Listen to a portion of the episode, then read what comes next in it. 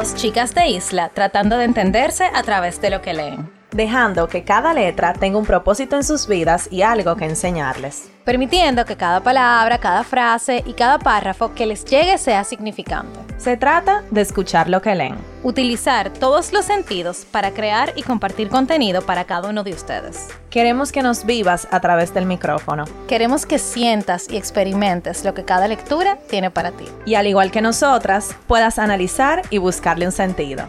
¿Estás escuchando? Letras al aire.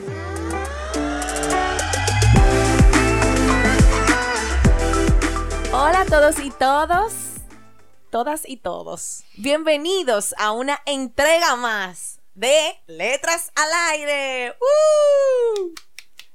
Gracias por el aplauso, querido público. Están con sus hosts favoritas, Carol y Nicole. Hello, señores, feliz viernes. Estamos de vuelta con un libro más, un episodio más, Un autor más. un viernes más. El viernes es el mejor día, de verdad. Sí. Para mí el mejor día. Tú dijiste A- que el tuyo era el jueves. o el A mí me gusta el, sí, el jueves es mi día favorito. El jueves es un día chulo también. Señores, hoy Nicole, pero no trae nada. ¿Y Pues sí qué? que- ¿Cuál es el pique? estoy emocionada porque hoy vamos a hablar de un autor que nos sorprendió. Ay, sí. Qué libro más heavy. Muy heavy. Me gustó mucho. El autor de la semana se llama Roald Dahl. Y aunque ustedes no lo crean, todos ustedes lo conocen. Adivinen por qué. Exacto. ¿Por qué, Nicole? Dinos. Todos lo conocemos. Señores, él escribió Matilda, la película, que la amo. Él escribió La fábrica de chocolate. Charlie y la fábrica de Charlie y la chocolate. fábrica de chocolate, que también la amo. Él escribió, ¿cómo se llama la del durazno? James y el melocotón gigante. En verdad era un durazno en la película. Gigante. O sea, esa película a mí me encantó. A mí también. Eh, yo me leí el libro también. Eh, y yo estaba viendo Matilda recientemente. eh, o sea, como por, se- señora, como por décima vez. Y yo vi, di que Roald Dahl, que escribió, la- que escribió Matilda, y yo dije, pero ese era el libro que no estamos leyendo, o sea, tampoco nosotras sabíamos que este autor era ese autor. O sea, señores, fue Carol que encontró este libro. ¡Uh! Ya le tocaba encontrar uno. Para que los valiera. que no confiaban en este cuerpo. Mi amor, encontré un libro muy heavy. Muy, muy heavy. Bueno, hablemos un poquito de él antes de. 100% recomendado desde ya. Sí, yo creo que cualquier libro que ustedes se lean de él van a encontrar eh, un aspecto sorpresa. Exacto. Roald Dahl fue un escritor británico, cuentacuentos, escritor, poeta, guionista y cosas interesantes de su vida. O sea, él fue un piloto de guerra en la Segunda Guerra Mundial. Él inventó alrededor de 500 palabras y más de 3.000 expresiones que actualmente forman parte del diccionario Oxford. Y también su vida estuvo marcada por enfermedades. Cuando su hijo menor sufrió un accidente, él se puso a investigar la cura y participó en la invención de la válvula que sirve para drenar el exceso de líquido del cerebro en un derrame cerebral. O sea, el señor hizo de todo en su vida. Literal. Eh, eh, o sea, ¿qué más pu- puede hacer un hombre? ¿Ya? Y, o sea, y, Piloto, médico, escritor, guionista y famoso. y famoso. O sea, yo leí que él en su vida vendió más de 250 millones de copias de sus libros.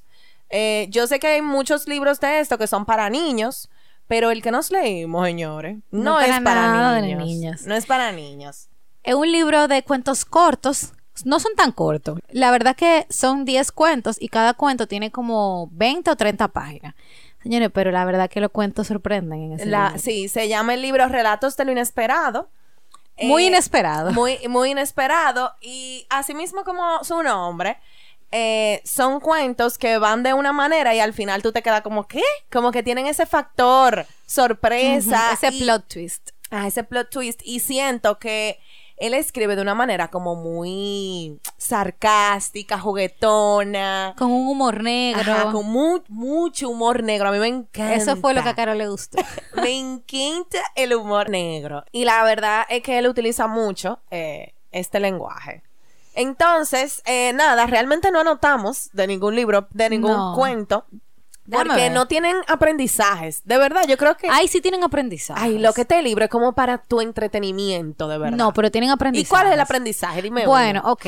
Había un cuento, señores, de un crucero donde había un señor. Ay, ese fue de uno de mis favoritos. No, ese, ese cuento me encantó. Señores, el cuento se llama Apuestas. Eh, sí, es predecible porque la verdad que es sobre apuestas. Es sobre un señor que él está en un crucero. Y todas las noches ellos hacían como a una apuesta sobre cuál iba a ser el recorrido del barco al otro día. Entonces ellos decían, qué sé yo, el barco va a recorrer de 10 millas a 50 millas. Entonces el número que tú eligieras, el que más se acercara a esas millas, pues ellos ga- ganaban. Exacto, eh, cada quien apostaba lo que tenía o lo que quería, entonces lo que, lo que se recogiera era lo que ganaba la persona que estuviera más cerca del millaje. Exacto. Entonces, imagínense este hombre, eh, él le- gustaba mucho jugar, o sea, él lo había perdido todo básicamente y lo que le quedaba era de su esposa y ahorros que ajá, tenía. como unos ahorros. Ajá, uno- y un- ay Dios mío, me dio una pena. Me dio pena, de verdad. Bueno, el punto es que él sale como a ver el clima. Y el clima está como pesado y malo. Y ustedes saben que cuando hay un mal clima, entonces el, el barco va un poco más despacio. Y él dijo, no, no, no, entonces la- el millaje va a ser bajito. O sea, el barco no va a recorrer mucho. Entonces, nada, él apostó el número más bajito, señores, del, de lo que habían ahí. Y él había hecho el cálculo que se iban a ganar como 6 mil dólares. Que en ese tiempo, ah, una cosa importante es que los cuentos, la gran mayoría son en Nueva York, en Inglaterra o alguna ciudad de Inglaterra, Londres y algunos pueblitos. Y se nota que son cuentos antiguos, o sea, como Ajá. una época donde los carros nada más los usaban los ricos y así. El punto es que nada, eh, él se acuesta muy feliz de que se va a ganar esos, esos 6 mil dólares, que eran, imagínense, como 20 mil en, este- en esta época. Y él se levanta. Dice, ay, señores, el barco iba a millón cuando él se. Ah, con el sol afuera, o Con sea, el no cayó solazo. ni una gota de lluvia. Y él dijo, ay, Dios mío, pero yo voy a perder, que yo voy a hacer, que no sé qué. Bueno, pues a él se le, ocurrió, le- se le ocurrió la maravillosa idea. Pero maravillosa. maravillosa idea de que él iba a subir a la borda del, del barco y se iba a tirar y que alguien lo iba a ver y que entonces el barco iba a tener que retroceder a buscarlo y que entonces iba a tener que retroceder unas cuantas millas para atrás. Perfecto. Arma su plan, se pone su traje de baño, su camisita y se va a la borda del, del barco. Y se encuentra con una señora. Y él, le- él le comienza a hablar. La señora no está como muy en él. Y él eh, se va, como que se mueve un poco para la derecha. Y como que ella estaba viéndolo en ese momento. Y llegó una persona que fue como que estaba buscando a la señora y ella se volteó y él se tiró al mar. Entonces cuando ella se voltea, él ve que él se está cayendo y como que está haciendo así con las manos, como, ay, ayuda, ¿verdad? Bueno, pues sí, pero la señora tenía como un retraso. Sí, ella tiene un retraso. Espérense, déjame llegar ahí. Entonces él la ve que se está cayendo y ella, ella fue la única que lo vio. Pues nada, cuando él se tira, él se queda como, bueno, ya, ya hice, ya hice lo que tenía que hacer. Y la persona que le fue a buscar le dice, no me acuerdo si era Mari que se llamaba o algo así. Y le dice, tú sabes que tú no puedes salir sin mí. Y ella, ay, perdón, sí, eh, acaba de pasar algo muy curioso. Un hombre dijo que se iba a meter a nadar, pero se tiró con todo y ropa. Y, entonces ya cuando ella se iba, dijo que, y tan bueno que fue que hasta me estaba saludando con la mano. Entonces la muchacha que, la fue, que fue a buscarla se imaginó como que eran cosas de su, De su de imaginación. su imaginación, exacto, y que no estaba pasando de verdad. O sea, literalmente el hombre se mató. Él se ahogó, él se tuvo que ahogar. O sea, no lo sabemos, pero 100%. Exacto, ahí se acabó el cuento. O sea, este es el tipo de cuento. Entonces, yo quiero que tú me digas el aprendizaje de ese. Que usted no puede hacer la cosa por dinero. Porque, o sea, él puso en riesgo su vida por ganar una apuesta. O sea, lo más que él iba a perder eran 500 dólares. Eh, que eran de que los ahorros que yo tenía en ese tiempo, que era mucho dinero.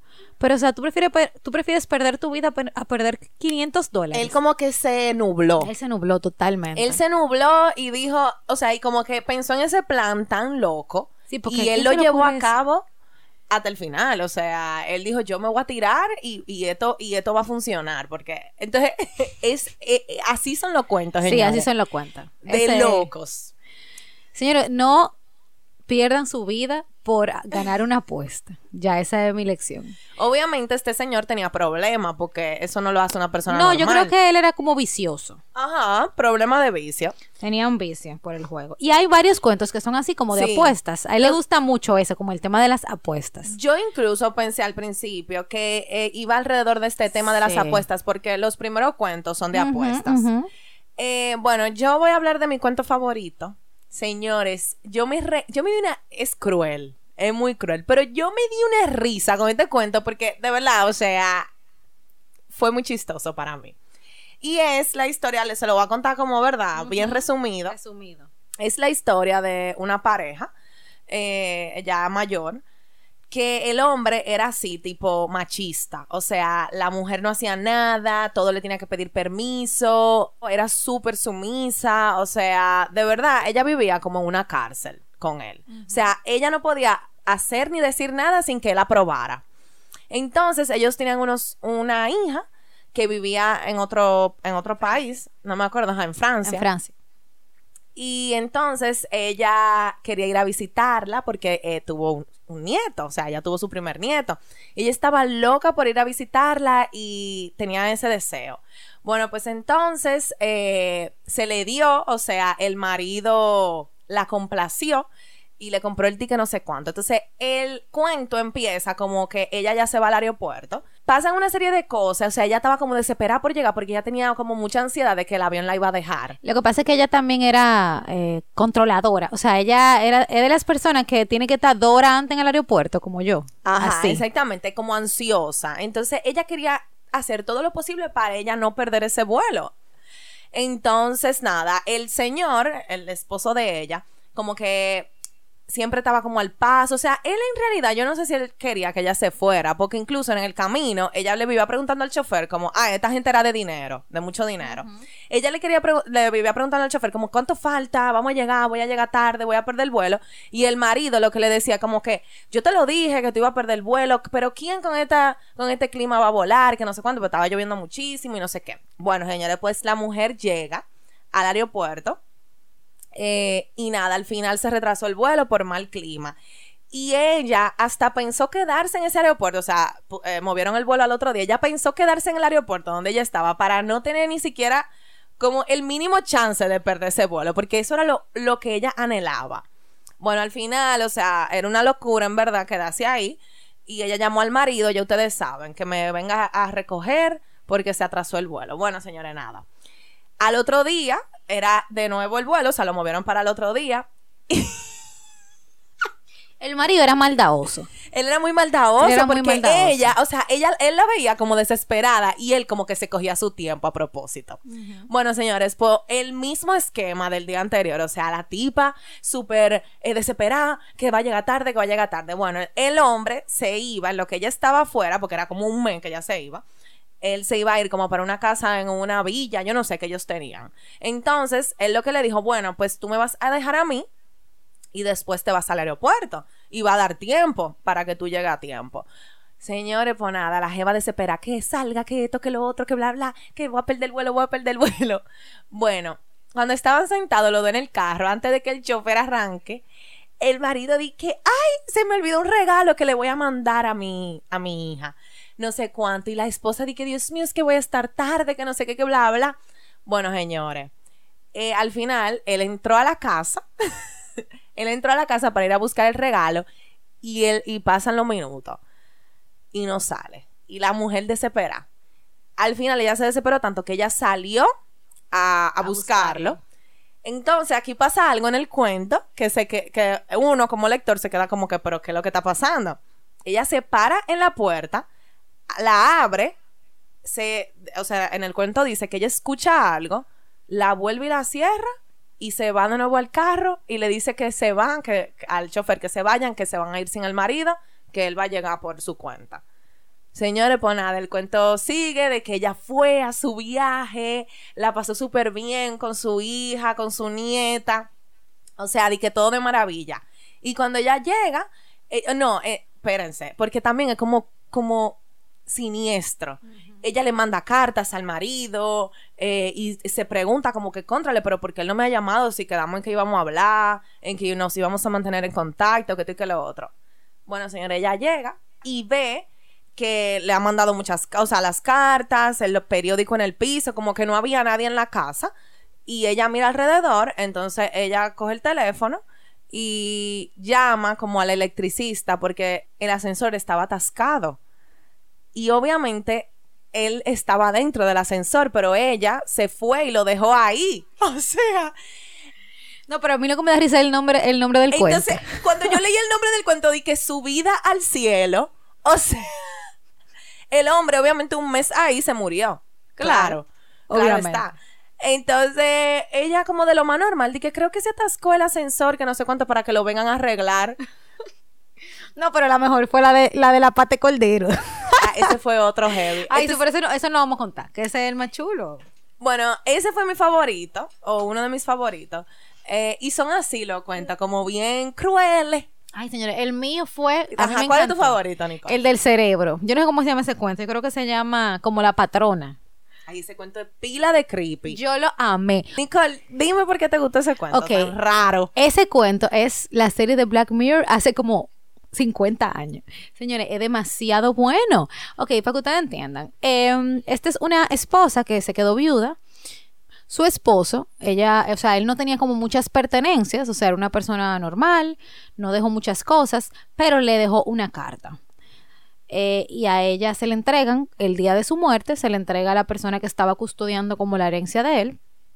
Y le dice, le recomiendo que se lleve esta carta a su casa y que la lea cuando usted esté sola. Bueno, el punto es que ella se va para su casa, eh, se sienta y ella comienza a hablar de la relación de ellos como pareja. Igual, él era muy machista, muy controlador, no la dejaba hacer nada. Ella, por ejemplo, le gustaba fumar y a él no le gustaba.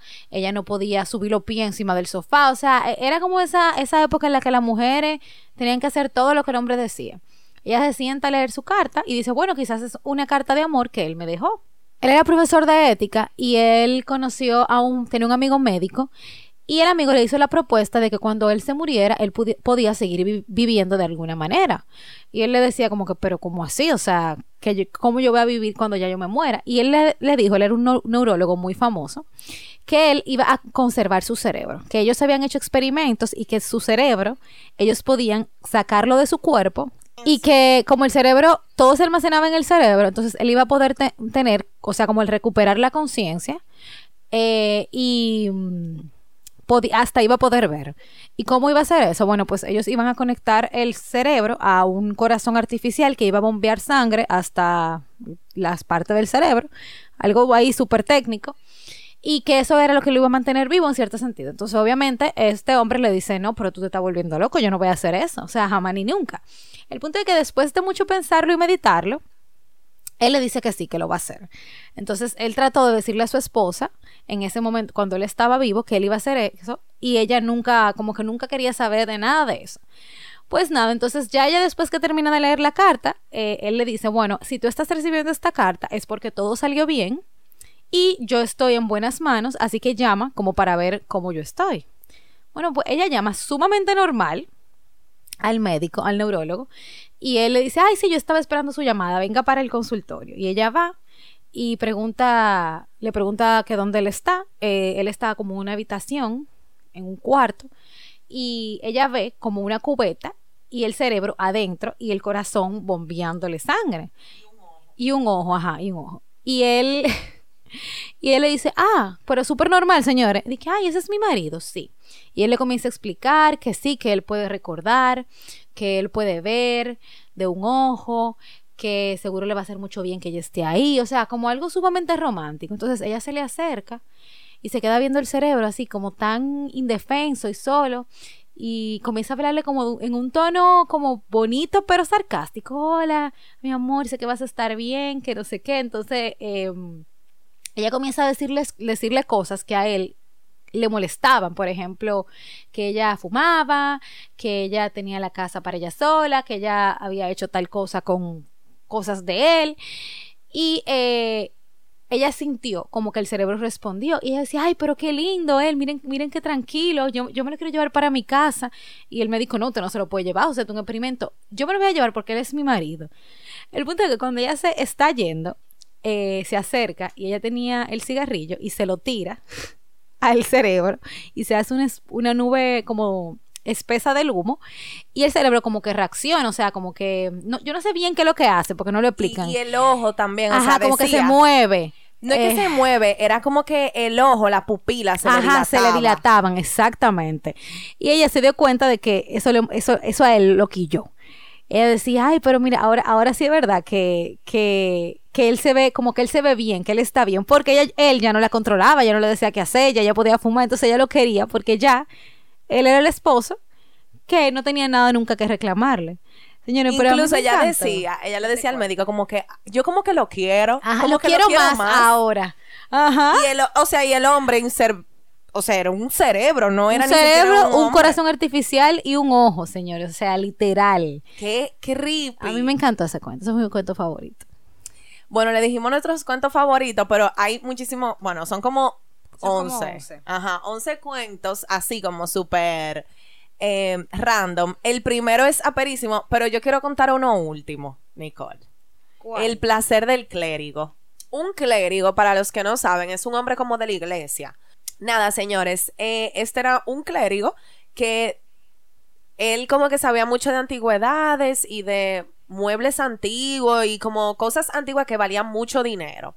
Entonces, él se dio cuenta que en las casas alrededor como de donde él vivía, o bueno, era un perímetro amplio, pero alrededor de ahí, las casas tenían como pequeños tesoros de muebles, sillas, mesas eh, o objetos que valían muchísimo dinero, pero como nadie sabía de dónde eran ni cuánto costaban, la gente la tenía ahí arrumbada. Entonces, él se dio la tarea de, de engañar a la gente eh, y decir que él era como un, un recolector de muebles raros. Entonces, él le decía, él iba casa por casa, revisaba la casa, o sea, quien lo dejaba entrar a revisar, y con el cuento de que él compraba muebles que tenían un poco de valor o que tenían mucho valor em, para él revenderlos. Pero que si él en esa casa encontraba un mueble como de mucho valor, entonces que él se lo compraba al dueño. Pero obviamente esto nunca pasaba. Él lo que hacía era que él encontraba un mueble de valor y decía de que como que le daba un poco de interés. Pero no mucho para que el dueño no se diera cuenta y al final se lo terminaba comprando al dueño por, señores, o sea, Por nada. por nada. O sea, el, el mueble valía de que 5 mil dólares y él lo terminaba comprando de que en 20 dólares. O sea, era, era algo sumamente exagerado. Era muy ladrón y muy, muy pillo, exactamente. Bueno, pues el, el cuento básicamente va de que él va para una casa y entra y señores, él encuentra, yo creo que la reliquia que él, o sea, que más ha valido de toda su vida. Era como un gavetero. Y él nada más pensaba, o sea, valía como 25 mil dólares. Y él nada más pensaba que él iba a ser el más popular, que iba a ser rico, que iba a tener esto, que iba a tener lo otro. Bueno, señores, pues él de cierta manera engañó a los dueños de- del mueble, del gavetero, eh, diciéndole que como que él iba alrededor cuando él lo vio y dije que le pasó por alto, dije que no le interesaba. Y después le dijo, dije, bueno, mirándolo bien, ese mueble, yo necesito esas cuatro patas porque me parecen bien, no es que están muy allá, pero yo tengo una, una mesa que le cabería, o sea, que, que sería de que la, esas patas serían la ideal. Entonces realmente yo lo que necesito son las cuatro patas, lo otro yo lo voy a desechar. Y señores, ahí como en regateo no sé cuánto, y se lo vendió como en cuánto, Nicole, o sea, en nada. Eran como, qué sé yo, como 15, 20 libras. Ah, que era mucho en ese tiempo, pero para lo que valía. Ajá, como El- 20 eran libras. como 20 Eh, entonces los dueños de la casa eran como tres hombres como medio... Medio estúpido. Ajá, como medio lento. Y ya ustedes saben, esta gente, estos hombres, cuando, cuando vio como que era, era algo que ellos ni siquiera usaban, o sea, que estaba ahí tirado y que le iban a dar dinero, esta gente también se puso feliz. Ya ustedes saben, bueno, pues entonces el clérigo fue a buscar su camioneta, perdón, era un carro, para ir a buscar. Era una camioneta, ajá, era una camioneta para ir a buscar el mueble. Y entonces estos, estos tres hombres se quedan ahí en la, en la habitación hablando y diciendo como que ven acá, pero y le va a caber ese gavetero tan grande en su carro. Yo no creo porque los clérigos siempre andan con un carro súper pequeño. Y dice uno de que yo lo que creo que deberíamos de lo que él necesita son las cuatro patas, romper el mueble, o sea, cortarlo y cortarle las cuatro patas para que de verdad le quepa y que él no salte con que no se lo va a llevar porque, porque no, porque no cabe. Señores, pues estos tres hombres empezaron a romper ese mueble las cuatro patas. Y después se le ocurrió la brillante idea de que como el clérigo le había dicho, di que no, con lo otro yo voy a hacer leña, ellos hicieron la, la lo cortaron tanto el mueble, o sea, lo picaron tanto que hicieron la leña ellos. Y ellos estaban felices de que ya el clérigo no va a ver forma que no De se que diga que este no. mueble. Y el clérigo se había ido, señores. Feliz a buscar su camioneta que, que había engañado a estos tres hombres de que se iba a llevar esa, ese tesoro. Y ellos estaban por su lado felices. Y el cuento termina de que, ay, mira, ahí viene el clérigo. Y dice uno, de que, bue- mientras estaba cortando la madera, de que, bueno, quien hizo este mueble era un buen carpintero. Ahí se terminó el cuento. Sí, porque, o sea, el carpintero, quien lo hizo, Eh, la historia detrás es que era una persona muy famosa y que solo habían hecho tres muebles como ese en el mundo y que se habían repartido por toda Inglaterra.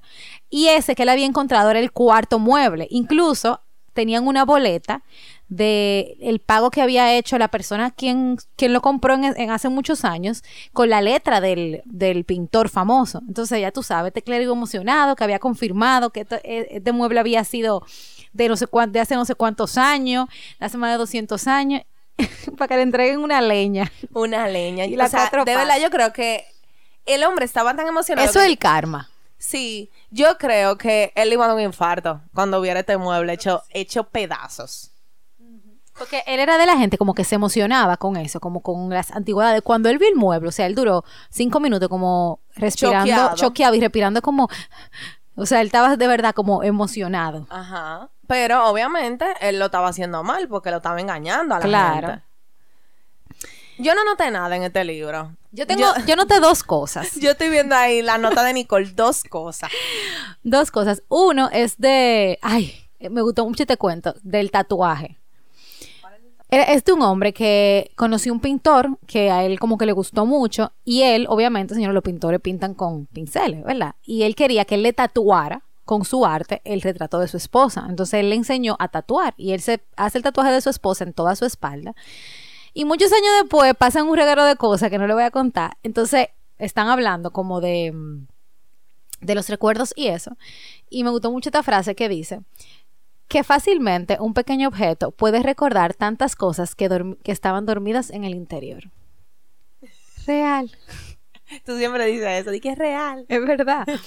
Y este eh, se llama, es del cuento, La señora Bixby y el abrigo del coronel. Ay, Señor, ese señora, cuento perísimo. Ese cuento me encantó. Ese cuento es de infidelidades. Ajá.